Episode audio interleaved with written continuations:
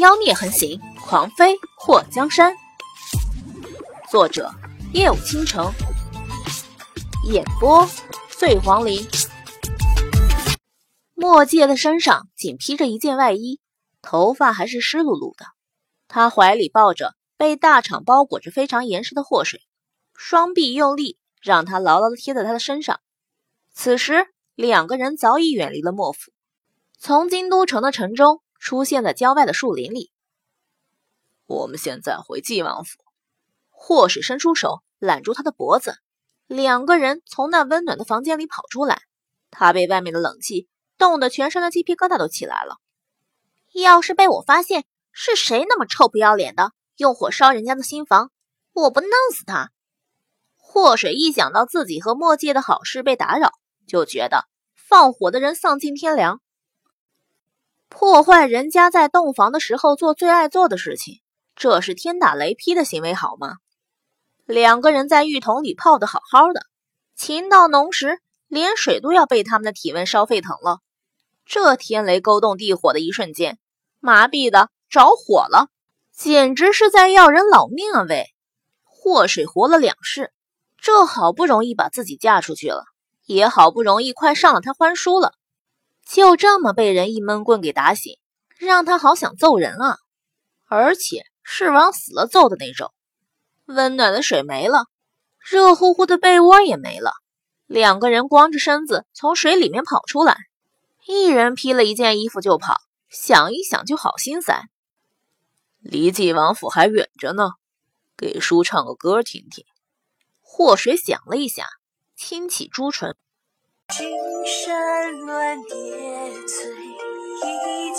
江秋水，生生世世妩媚，落花憔悴。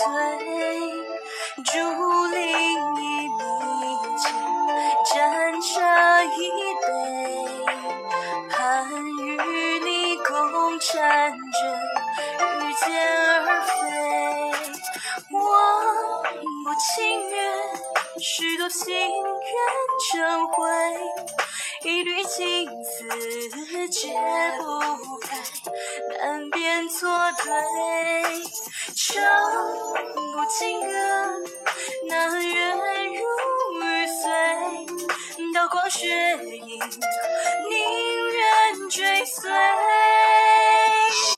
祸水抱着墨界的脖子，轻声低唱，悦耳的声音。在墨界的耳边响起，墨界低下头凝视霍水的脸，看到他眨动着那双晶亮的眼眸，笑眯眯的看着他。他抱紧了他的身体，好听。霍水往他身上又贴了贴，冷吗？有你在，不冷。墨界低下头，在他额头亲吻。你怎么知道新房有密道？霍水想到，在发现房间着火的时候。墨界第一时间带着他进了密道，离开。墨界嘴角勾起，相叔死的人那么多，叔要是不把身边的环境摸熟，怎么敢带着你在莫府拜堂？祸水对着他吐了一下舌头。天上的牛都是被你吹起来的。墨界轻笑了两声，看到天色已经黑了，树林里黑乎乎的，隐约能听到风吹树枝响的哗啦声。等回纪王府，叔补给你一个洞房。祸水脸颊发烫，洞房什么的不着急，不着急。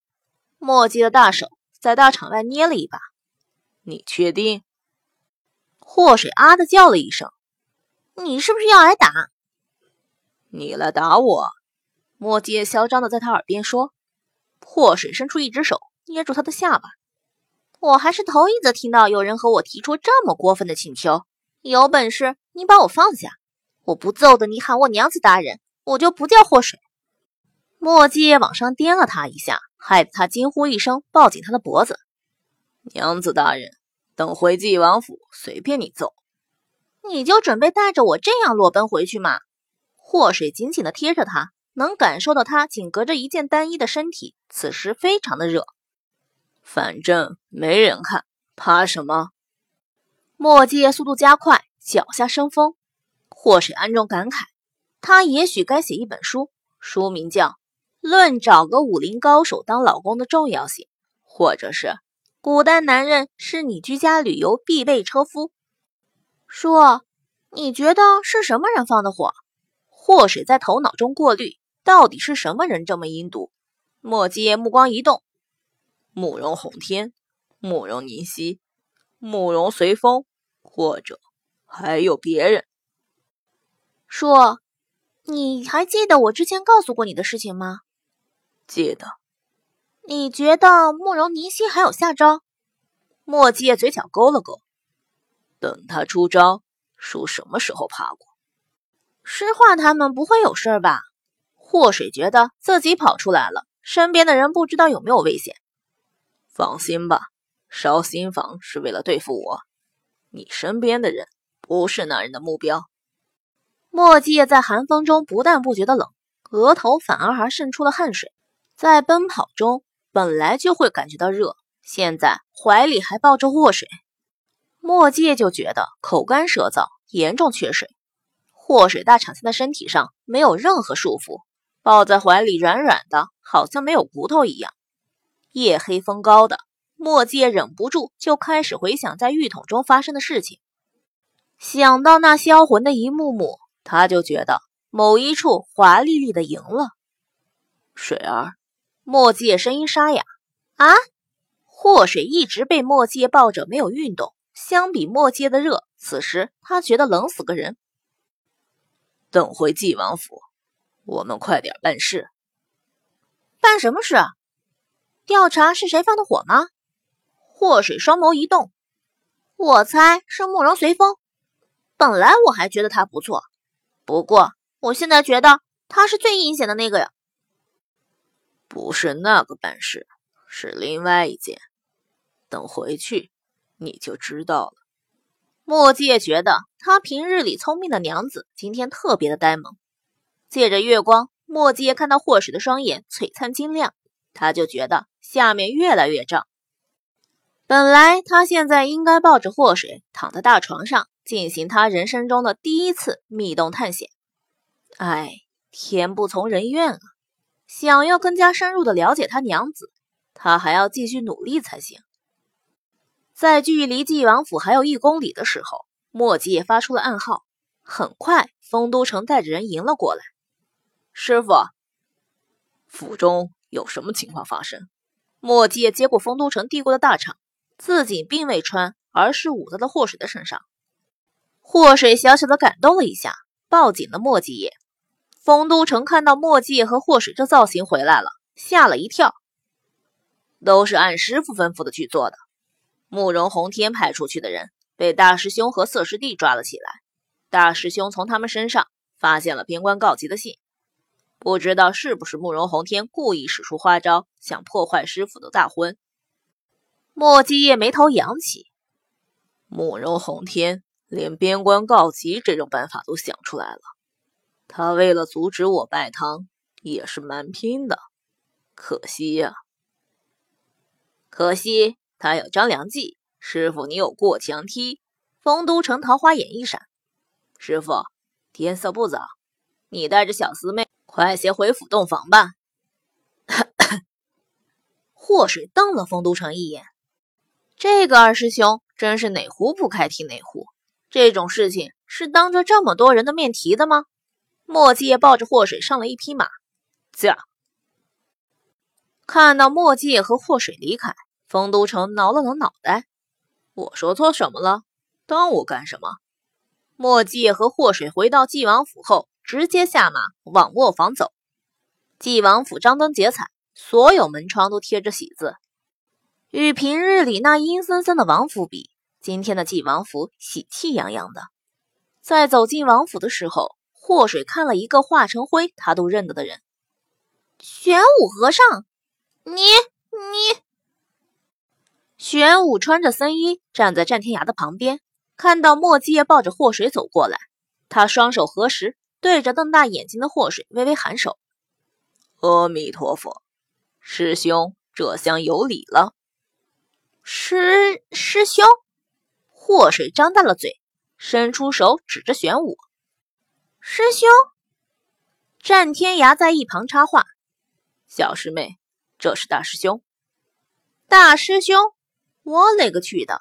整了半天，他从来没见过，也没从其他师兄口中听说过的大师兄，竟然是当年救过他，然后又给了他毒药的玄武和尚。天涯何处不相逢，冤家路窄。他身为一个出家人，竟然用毒药害他，简直就是丧心病狂啊！还没等祸水从墨界的怀里跳下去，揍那一个一脸正直、其实无比阴险的臭和尚的时候，墨迹叶把他抱紧，丝毫没有停留，直接往房间走。玄武伸出手，对着祸水挥了挥：“师妹，洞房快乐！师傅，徒弟给你准备了十全大补汤，记得喝。”祸水脸颊抽搐：“我好想揍他，怎么办？”墨迹叶对着他扬眉：“我也想揍他很久了。”祸水眼前一亮：“要男女双打吗？”墨界低下头，在他额头亲了一口，就这么愉快的决定了。玄武突然打了个冷战，总有一种不妙的感觉，这是为什么呢？墨界抱着祸水进了他精心布置的新房，门栓插好后，直接抱着他倒在了大床上。水儿，这次没人来打扰我们了。他压在他的身上，伸出手把他脸颊边的长发撩起。祸水伸出手抓住他的手指，想到两个人在莫府新房里发生的事情，他像被火灼烧了一样松开了他的手，说：“这次不会半途而废了是吗？”他扬起眉毛，墨迹低下头，在他唇上轻啄。为什么？我觉得你这话里有挑衅的意思呢。这次别说着火，就算房子被人炸了，叔也要一战到底。祸水眉眼弯弯的，微微一笑，双手捧住他的脸颊，语气娇嗔：“我已经等你好久了。”说，墨界目光暗沉，呼吸粗重：“这次不会让你等太久，小妖精，我来了。”低下头吻住他的唇，他用脚勾了下床幔：“一世与你，春色无边。”